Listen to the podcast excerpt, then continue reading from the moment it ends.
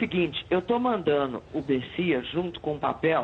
Papo de política. Quem manda sou eu. Eu tenho poder de veto ou você é um presente de banana agora? O namoro com leva mais tempo acaba terminando no casamento sólido. Pessoal da técnica, vamos corrigir o problema do som. Então não é porque eu estou no meio de laranja podre que eu me contaminei. Glória a Deus! Tchau. Tchau, querida.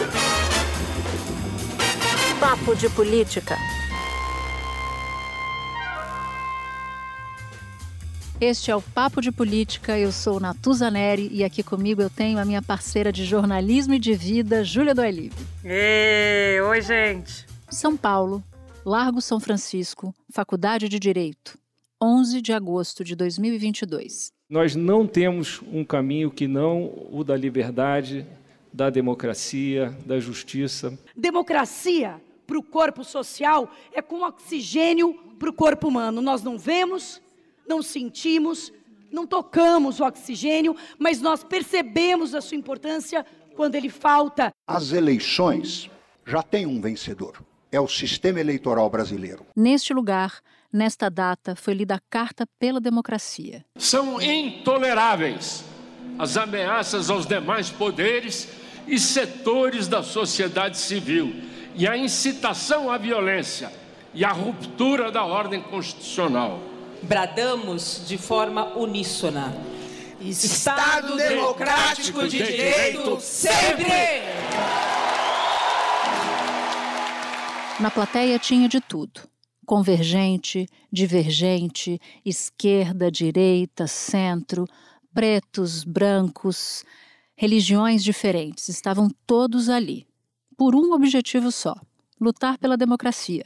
Este não é um manifesto partidário. É um momento grandioso, eu diria talvez inédito, em que capital e trabalho se juntam em defesa da democracia. Nós, que éramos os outros, agora fazemos parte dessa nova carta. Somos jovens, negros, periféricos, uma nova intelectualidade que é fruto da escola pública, das quebradas e das favelas. É sobre esse dia histórico que o Papo de Política vai tratar.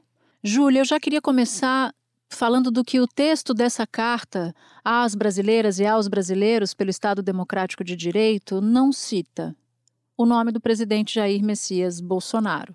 Mas ela é muito clara e muito contundente ao defender o Estado Democrático de Direito. Então, queria o seu olhar sobre esse fato em particular, essa ausência, esse nome ausente nessa carta. É, é o nome está ausente, mas o recado é direto, né? Porque hoje quem faz as ameaças ao processo democrático, que leia-se é o processo eleitoral que existe no Brasil, que é seguro, que é verificável, é o presidente Jair Bolsonaro.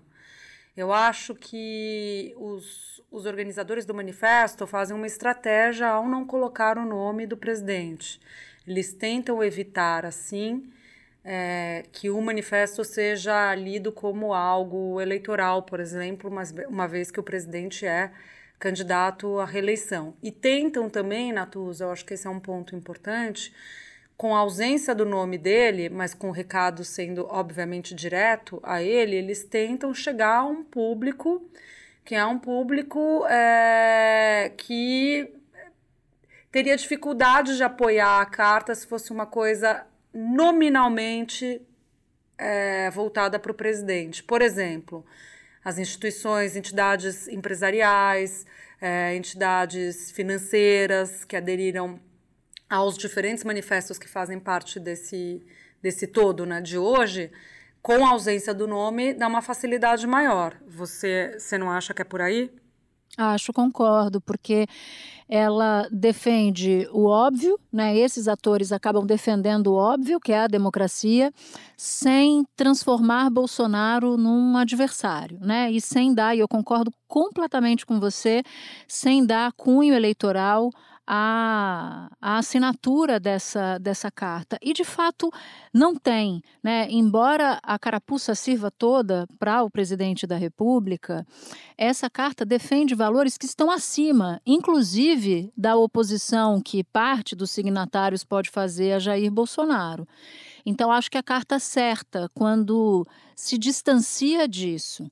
Né? Se fosse algo, se os signatários fossem os grupos de sempre que fazem críticas reiteradas ao presidente, à conduta do presidente, aos ataques que o presidente faz às urnas, talvez Bolsonaro conseguisse deslegitimar a carta, o que não aconteceu.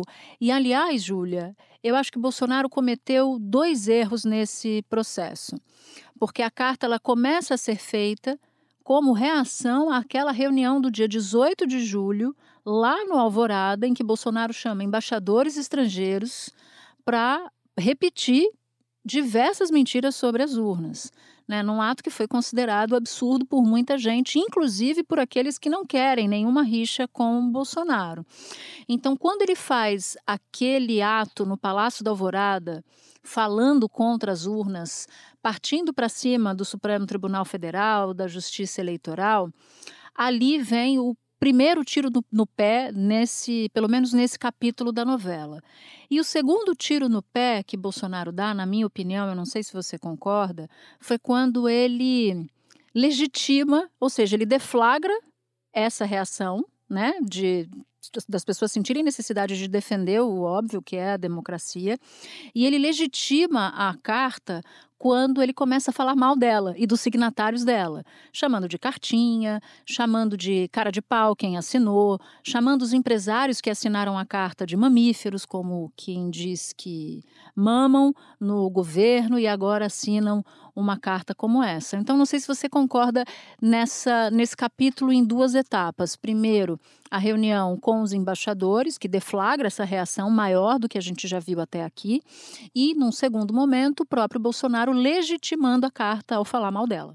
Sim, concordo com você plenamente. Foi um tiro no pé o encontro com os embaixadores. Não há a menor dúvida disso. Não só perante os embaixadores e a comunidade internacional, que ele queria ganhar algum apoio, ter alguma repercussão, como para o próprio presidente, para a própria estratégia dele de questionamento do processo eleitoral. Porque foram feitas mensurações, Natuza, pela equipe dele, na esteira da, dessa reunião, e eles perceberam que houve um impacto nas pesquisas quantitativas que eles fazem com grupos, do, no apoio ao presidente de determinados é, nichos mais conservadores por causa da reunião dos embaixadores. Então, para onde você olha nesse episódio, não tem fator positivo para o presidente. E aí depois, uma vez instalada, né, deflagrado, que ele mesmo deflagrou, que foi a manifestação, a carta barra depois a manifestação, em vez dele usar uma outra estratégia, do tipo, eu também sou um defensor da democracia, ele faz isso que você falou, ele erra mais uma vez. Que é questionar a carta, atacar os, assina os assinantes da carta. Em última instância, tentar transformar um subtexto disso, que é coisa de comunista, é, da extrema esquerda, do pessoal do Foro de São Paulo. O Foro de São Paulo ele falou, tá? O Foro de falou. São Paulo tá na retórica. Então, assim, que é um erro. Ele deveria ter falado, eu também sou um defensor da democracia, é, não vou assinar o um manifesto por razões, sei lá, de eleição, para não politizar, mas eu sou um super defensor da democracia, que é algo que ele está tentando fazer agora, ao dizer que vai participar da posse do novo ministro do TSE. O que, que é? Ele quer dar, mostrar que ele joga dentro das regras, né? Quer mostrar, né? Por um lado, enquanto por outro, ele ameaça sair totalmente dessas regras. Antes da gente aprofundar nesse, entre aspas, recuo de Bolsonaro, que se reuniu com Alexandre de Moraes, eu queria só falar um pouquinho da reação do governo e do próprio presidente à carta. Porque, veja, você, se você abrisse a, a, as redes sociais do presidente Bolsonaro hoje, você começaria a ler uma postagem dele achando. E ele mudou de estratégia, ele vai falar de democracia. Eu vou ler o início do, da postagem do Bolsonaro. Abre aspas. Hoje aconteceu um ato muito importante em prol do Brasil. Aí você, seu raciocínio vai ser levado para outro lugar, né? Ah, então ele, ele vai falar de democracia. Aí termina, caiu o diesel. ele faz, ele parece até que faz uma traquinagem com isso, né? Ele, ele leva o leitor a achar que ele está falando do ato ou da carta ou da defesa da democracia de maneira geral e não fala. E o outro que me chamou a atenção foi o chefe da Casa Civil, Ciro Nogueira, e ele diz assim, abre aspas, a democracia não pertence a ninguém, A democracia é de todos nós, todos nós em caixa alta e com exclamação. A democracia, inclusive, é o que deveria existir mais em países como Venezuela e Cuba, que alguns democratas, democratas entre aspas, no Brasil apoiam. Viva a democracia do Brasil! Viva o democrata Jair Bolsonaro! A carta que garante a nossa democracia é uma só, a Constituição. A democracia vai vencer o passado e o atraso. Fecha aspas, essa foi a postagem do Ciro Nogueira. Ou seja, acusou o golpe completamente, com perdão do trocadilho, você, para você que nos ouve aqui no Pod. É, tem, tem que pedir perdão pro trocadilho aí, né? Direito de resposta, né? Não, total. É... Porque a estratégia estava errada. Eu acho que, que ficou evidente isso. Eu falei também logo depois das, da, da leitura das cartas, eu procurei novamente um integrante da campanha para saber qual que é a avaliação, né, a leitura que ele fazia a respeito para o QG de Bolsonaro. E, e ele aí? falou: ah, não sabemos ainda, a gente ainda está avaliando, ainda estamos testando. Deu uma super desconversada. E isso, para mim, não sei você na relação com as suas fontes, mas para mim, quando começa assim, a fonte não quer mentir, mas não quer falar a verdade. Ela fala que vai checar. Né? Fala, ah, a gente está checando ainda, estamos testando aqui. para evitar é um falar, ó, realmente foi um ato de força, né? De várias forças políticas, a maioria das forças políticas desse país, se você olhar pelos segmentos econômicos, pelos segmentos políticos, estou dizendo ali representadas, né, obviamente. Uhum. É, e acaba isolando do ponto de vista político Bolsonaro. Acho que essa é, acho que o, o, tema desse podcast é isolamento, porque é, é, é assim que o presidente Bolsonaro e que integrantes do governo estão se enxergando nesse momento. Eles não vão admitir isso nunca, mas é evidente que eles sequer adotaram a estratégia do se for cair deita. Né? Eles ficaram ali agarrados com algo que já estava dando errado há um tempão logo depois da reunião com os embaixadores, depois, quando o Bolsonaro ficou criticando a carta e o grupo político da campanha começou a aconselhá-lo a não fustigar os signatários, porque há signatários que não estão contra ele, que podem até votar, poderiam votar nele, e Bolsonaro, ainda assim, mesmo aconselhado, até deu uma suavizada, mas continuou dando os seus, os seus petelecos. Queria te falar que nesta semana também, ele, num evento que ele fez com empresários, o presidente, ele chegou a falar, não, que nós somos a maioria, nós somos os cidadãos de bem, e aí atacou o processo eleitoral brasileiro.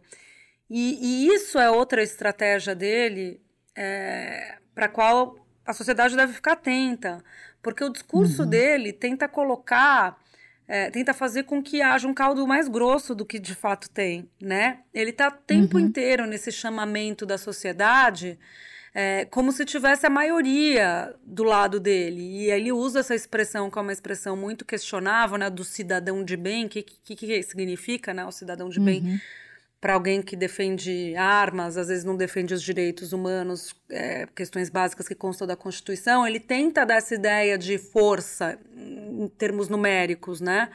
E uhum. isso é um ponto muito falacioso do discurso dele, porque ele não tem a maioria, embora seja um líder com características populistas e esse tipo de líder costuma ter apoio da maioria da população, não é o que acontece com Bolsonaro hoje. Bom ponto.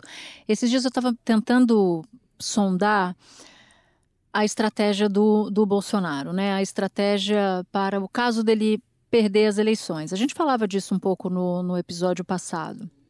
E eu fiquei pensando se essa ideia de continuar martelando que as urnas são fraudadas, muito embora desde o início do funcionamento das urnas eletrônicas em 96 não existe um caso de fraude comprovada, um caso comprovado de, de fraude, o que que Bolsonaro fica querendo, o que que ele ganha no pós-eleição, na possibilidade dele perder o, o pleito.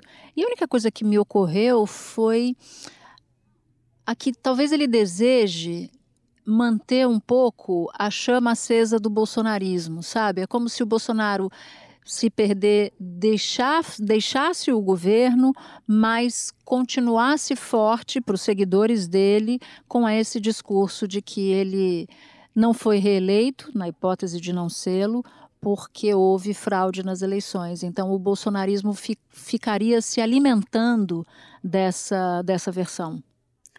Ah, não, não há a menor dúvida. Aliás, foi a leitura que fizeram à época nos Estados Unidos com Trump, a época da invasão do Capitólio em 6 de é janeiro verdade. de 2021. Porque quando Mike Pence não aceita é, não declarar o resultado dos, do colégio eleitoral dos estados, Trump continua insistindo. E aí muitos analistas falavam à época isso que você está falando agora para o Brasil. Falavam, ele está insistindo porque ele não está olhando mais para 2020, né? No caso era 21, uhum. mas a eleição de 20. Ele já sabe que perdeu a eleição de 20. Ele está olhando para 22, que são as midterms que vão acontecer agora, e ele está olhando para 24, quando ele vai voltar. Uma maneira de deixar a base dele é, alimentada, aquecida. Então tem muito mais esse paralelo é, entre as duas situações.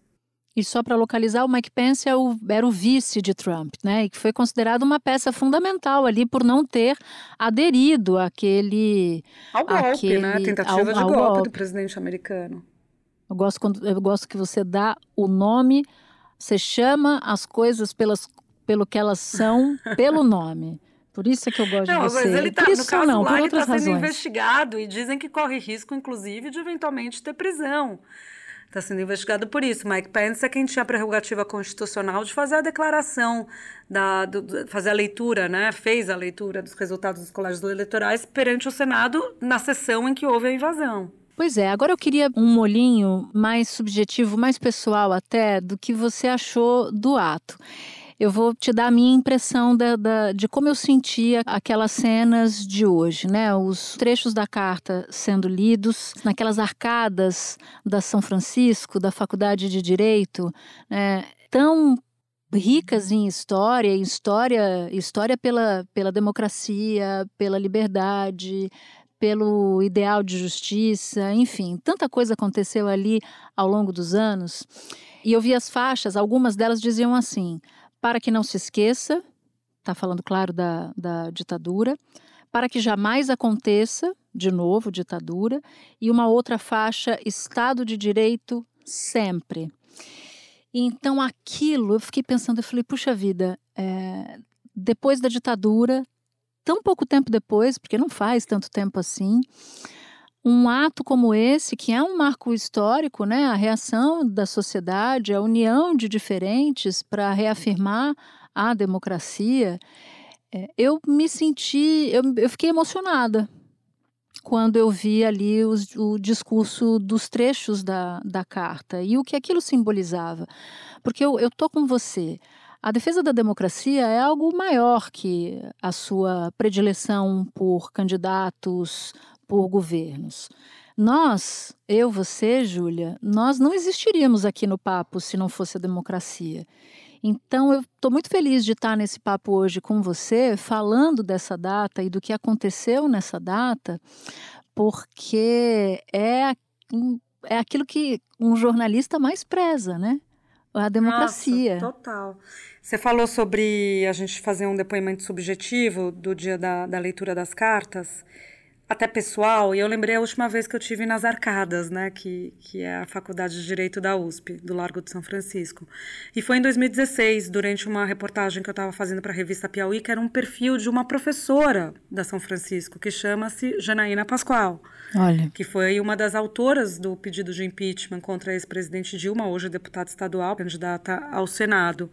Foi muito interessante fazer é, esse perfil dela e ter que ir até São Francisco, porque lá é, eu tive que conversar com os professores, eu tive que entender a origem da faculdade, eu tive que entender quem passou por lá. E mais do que tudo, era algo. É, a reportagem falava sobre democracia, né? sobre a questão do impeachment, sobre o posicionamento da Janaína, se era democrático, se não era. Então, tudo aquilo estava muito confuso em 2016. E agora a gente está em 2022 e as coisas estão mais claras, muito mais claras Nossa, do que estavam em 16. Agora, em 22, a gente vê o claro risco à democracia. E aquela confusão em 16, que os atores ficavam meio. É, é, se misturavam, inclusive gente que estava junto com Janaína lá em 16, por exemplo, Miguel Reale Júnior, que está com a carta agora, né? Uhum. então, isso. como o cenário do Brasil mudou, como onde a gente está hoje é explicado muito pelo que aconteceu lá em 16, né? E como aquele lugar tem uma simbologia enorme, né? São Francisco, são 16 ex-presidentes que passaram pela São Francisco, das autoridades da política hoje, Dias Toffoli, Haddad, Alexandre de Moraes, a Janaína, que a gente está falando, o Temer, são todos da São Francisco. Então é um lugar que tem uma simbologia e que tem. Bom, basta falar da Carta de 77, né? Que a gente já falou no episódio anterior. Isso me lembra um, um, uma presença neste, neste 11 de agosto de um bolsonarista, o coronel Tadeu. Ele foi. Tadeu, ele foi ao, ao ato de hoje vestido com uma camiseta escrito Jair Bolsonaro e ele foi não foi para participar do ato, ele foi para para provocar, eu acho, né? E ele chegou lá com a camiseta de Bolsonaro e foi entrevistado por uma colega nossa, Ana Virgínia Balucier, da Folha de São Paulo, e ele diz assim para ela: Estou aqui para mostrar que ele, Bolsonaro, é a pessoa mais democrática do país, disse o coronel. E aí a Ana Virgínia pergunta para ele se em algum momento ele foi hostilizado pelos presentes, porque ele circulou sem ser agredido em manifestações, inclusive de grupos de esquerda que estavam lá. E ele diz que não. Ele diz assim para Ana Virgínia: pelo menos me respeitaram. Alguns diziam: esse coronel é corajoso. Fecha aspas. Ou seja, é uma demonstração da, da qualidade né, do, do ato e do simbolismo do ato, um bolsonarista esteve lá não porque estava defendendo a causa do ato, ele não foi hostilizado por ninguém. É. Ele, eu falei com ele também, eu telefonei para o Coronel Tadeu, ele disse que é ex-aluno da, da São Francisco. Antes eu falava da Janaína, gente, só um parênteses, é que a Janaína foi aluna e é professora, por isso que eu estive na, na São Francisco a última vez há algum tempo para fazer o perfil dela. Mas o Coronel Tadeu também é ex-aluno, eu não sabia, ele é da turma de 86 a 90. E ele disse, eu perguntei para ele, eu falei, mas o senhor não foi hostilizado em nenhum momento e tal? Ele falou, ah, eu ouvi uns fora Bolsonaro, mas aí eu gritei também fora Lula. E aí ficou meio elas por elas, ele quis dizer. Ou seja, é... ele não foi hostilizado, né? É, não, não foi. Ele não foi hostilizado. Bom, você tinha citado o Alexandre de Moraes, que no dia. Qual é o dia da posse do Alexandre de Moraes que me deu um branco agora? 16, 16 de 16 de agosto, um dia depois da estreia do Globo News Mais com Júlia Duailib e Thiago Eltz, ah, às 16 olha horas. Que você tá afiada, hein? Tô afiadíssima. Pode fazer o pix para mim que eu mereço. Vou pagar o nosso último jantar. Você tem apuração. Desculpa, você vai. último é ótimo. é, eu acho que você tem razão. É, vai ser Nem o lembra, nosso Natuzanelli, último... quando a gente jantou juntas a última vez, era só almoço no meu horário, né? Era almoço, era almoço. Mas é o nosso último jantar, porque a gente vai ter que considerar o nosso último almoço o último jantar, porque a gente só se encontra assim, festivamente, depois das eleições, porque ninguém vai ter fôlego aqui para mais nada. E você apurou sobre o encontro que Alexandre de Moraes teve na véspera, que a gente está gravando aqui, que é a quinta, portanto, no dia, no dia 10 de agosto, na, uma quarta-feira, entre Alexandre de Moraes, Ricardo Lewandowski e Jair Bolsonaro. O que, que ele foi fazer lá no gabinete de Bolsonaro? Bom, ele foi, ele foi oficialmente no, no gabinete levar o convite para posse, né? Fizeram uhum. chegar ao ministro que o presidente gostaria de ser convidado pessoalmente. Faz até parte da liturgia, né? Você lembra que ele já tinha estado com Bolsonaro com Faquim, quando Faquim foi eleito presidente. E agora ele é o, o, titular, será o titular, e o Lewandowski o vice. Então, eles fizeram mesmo a, fizeram a liturgia que já tinham feito meses antes, seis meses antes, mais ou menos. E, e, aí os ministros falaram, reforçaram com, com ele que seria importante ele pessoalmente manter essa tradição e ele manteve. Agora a notícia para mim não é ele ir até lá, porque como eu disse, isso acontece sempre, já aconteceu há seis meses. A notícia é Bolsonaro querer que ele vá e ir à posse porque é, é o discurso do presidente do Morde a Sopra. Ele vai ficar falando, como a gente falou mais cedo, para os empresários, que a, o, o, cidadão de bem do Brasil tem que ficar atento, nananã, as urnas, tal, que não são confiáveis. E aí ele vai na, na posse do ministro para dizer: estou aqui apoiando a justiça eleitoral, estou aqui né, de acordo com as regras do jogo.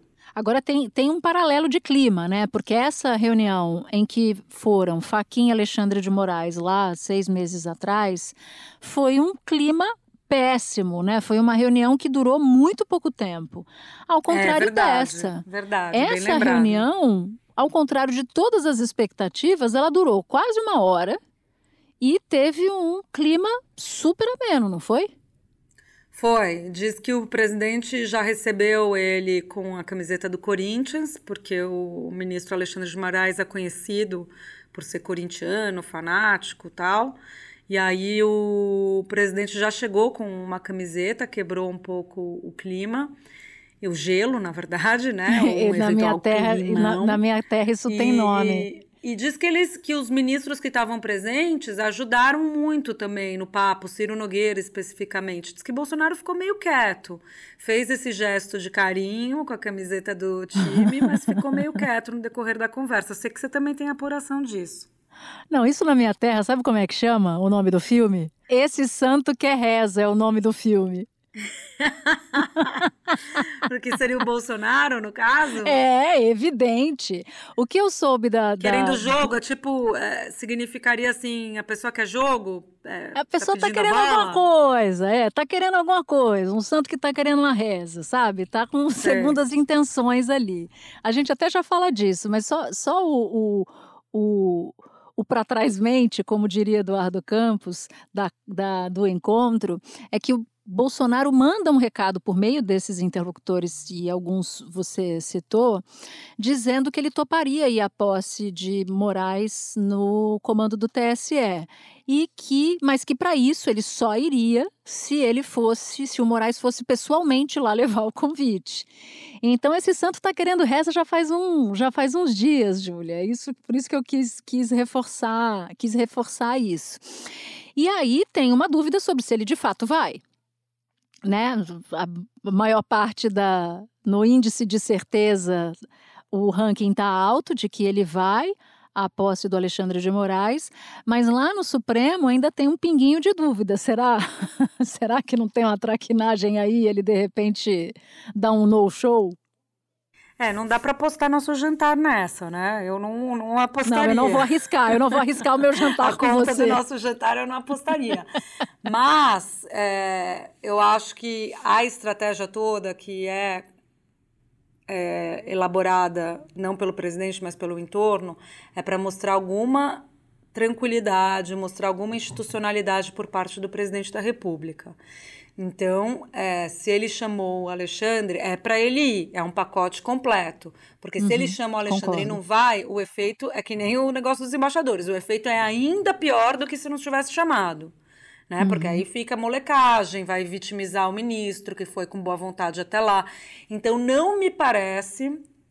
É, me parece fazer sentido uma vez que ele topou essa estratégia, topou a estratégia feita pelos outros, não me parece fazer sentido ele não cumpri-la até o final. Hum, então eu acho que ele você. vai, ele vai até o TSE, não arrisco o jantar, mas eu apostaria que é mais provável que ele vá até o TSE e vai continuar falando mal.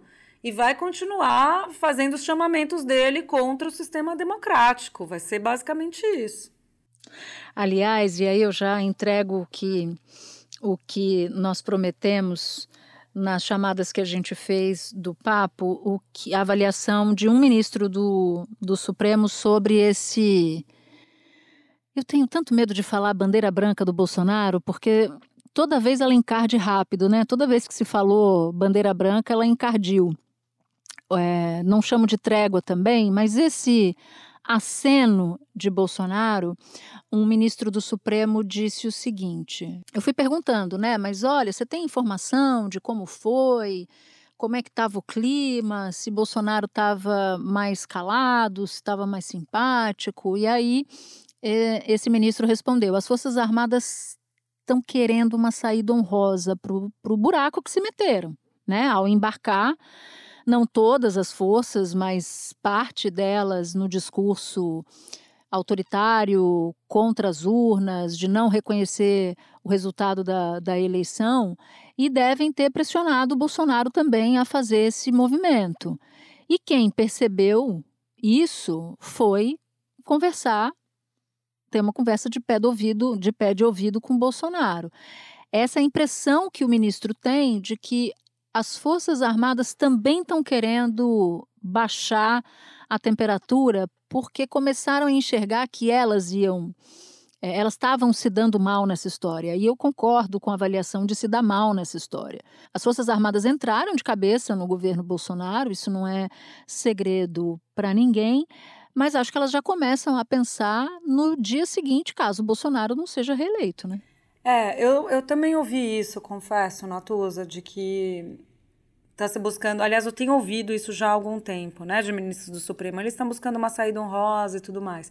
Só que aí o que as Forças Armadas estão fazendo nos últimos dias não tem nada a ver com, com baixar o tom nem saída honrosa. Concordo com você. O que as Forças Armadas fizeram na véspera da leitura do, do manifesto, dos manif das cartas para a democracia, foi bater lá no TSE e pedir para colocar mais nove militares dentro da sala onde fica o código-fonte das urnas. Uhum.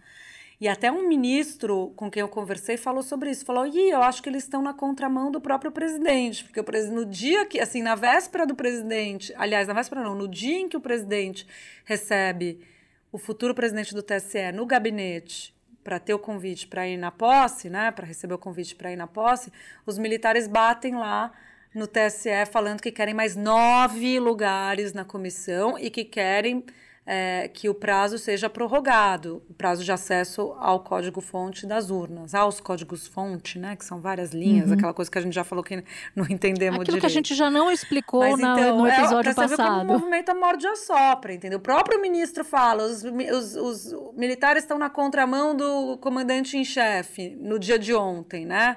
Foi o uhum. dia seguinte falando com o ministro. E aí, estão é, na contramão ou estão no morde a sopra? O presidente fala: continua aí vocês no cangote do, da justiça, mas eu vou aqui aparecer na festa de posse. Não, eu acho que é isso. Eu acho que você definiu brilhantemente o que é. é, é vai trabalhando aí. Vão é. trabalhando aí contra as urnas e tal, e não sei o que, que eu vou precisar fazer uma cena aqui. Eu não acho que o Bolsonaro recuará. Acho que ele está fazendo um movimento, um movimento tático para ver se ganha alguma coisa com isso. Na primeira decisão que houver do Alexandre de Moraes que desagrade Bolsonaro, voltam todas as casas avançadas durante esses dias. Então, eu digo isso com alguma com alguma segurança, porque esse foi Bolsonaro todas as vezes, né? A não ser que ele de fato vire do avesso, mas o Bolsonaro foi assim não tem nada que diga que haverá mudança de comportamento. Ao contrário, se a gente pegar o nosso raciocínio do começo desse episódio, a gente falava que tem algo, você até citava isso, que tem algo para manter uma estratégia, para manter a base é, unida, olhando para as eleições futuras, olhando para uma eventual oposição, enfim. Então, não faz parte dessa. Se essa base ele quer manter a chama acesa da base, ele mantém essa chama acesa com discurso radical. Bom, depois desse papo longo, eu até tinha uns, uns bastidores de campanha, mas eu acho que a gente fez um, um episódio tão redondo que eu vou guardar esses bastidores ou para uma conversa nossa no ar na Globo News, ou se resistirem ao tempo ao peso do tempo para o próximo episódio, Júlia. Mas eu já queria te chamar para a gente ir para trilha. Vamos lá, vamos lá. Qual que é a sua? Eu vou. Ah, é, a minha é meio óbvia. Acho que todo mundo pensou nessa música, talvez inclusive você, mas é Geraldo Vandré, para não dizer que não falei das flores, porque é a música olhando as pessoas na, nas arcadas ali no Largo de São Francisco, é a música que tocava na minha cabeça ao ver as imagens. Caminhando e cantando e seguindo a canção, somos todos iguais, braços, braços dados, dados, ou não. não. Nas escolas, nas ruas, campos, construções. caminhando e cantando e seguindo a canção. E aí tem o refrão que todo mundo conhece, que pode ficar com você. Vem, vamos embora, que esperar não, não é, é saber. saber. Quem sabe faz a hora, não espera acontecer. Vem, vamos embora, que esperar não é saber. Quem sabe faz a hora, não espera acontecer. Pois era minha trilha também, ainda bem que a gente está nessa sintonia fina, como Meu, sempre. Mentira que era sua. Por Deus. imaginei, mas. Bom, gente, depois dessa coincidência, e acho que merecia mesmo uma coincidência, eu vou me despedir de você, Júlia, Lembrando que na semana que vem nós temos um encontro marcado aqui neste bate-canal. Bate-canal não, é muito ruim o que eu falei agora, né? A gente é. se encontra aqui nesse mesmo lugar. Fechado, estaremos aqui, firmes e fortes. Talvez não tão fortes, mas muito firmes. foi ruim igual. Nossa, foi uma cafonice em cima da outra, mas vamos embora. Vamos desligar já, senão vai piorar. Beijo, até semana que vem, gente. Obrigada. Beijo. Bom, e não dá para me despedir de vocês, de nos despedirmos de vocês, sem agradecer a nossa equipe. Edição executiva Daniela Abreu, edição e produção Júlia Zaremba, Gabriel Quecchio, Felipe Vasques, supervisão Ana Bernardoni, chefes de redação Pedro Godoy e Mariana Timóteo, gerência Cadu Veloso. Sonoplastia Marco Antônio Saboia, equipe de áudio Rafael Victoriano, supervisão técnica Daniel Silvério. Obrigada por nos ouvir até aqui. A gente se encontra no próximo episódio. Tchau, tchau.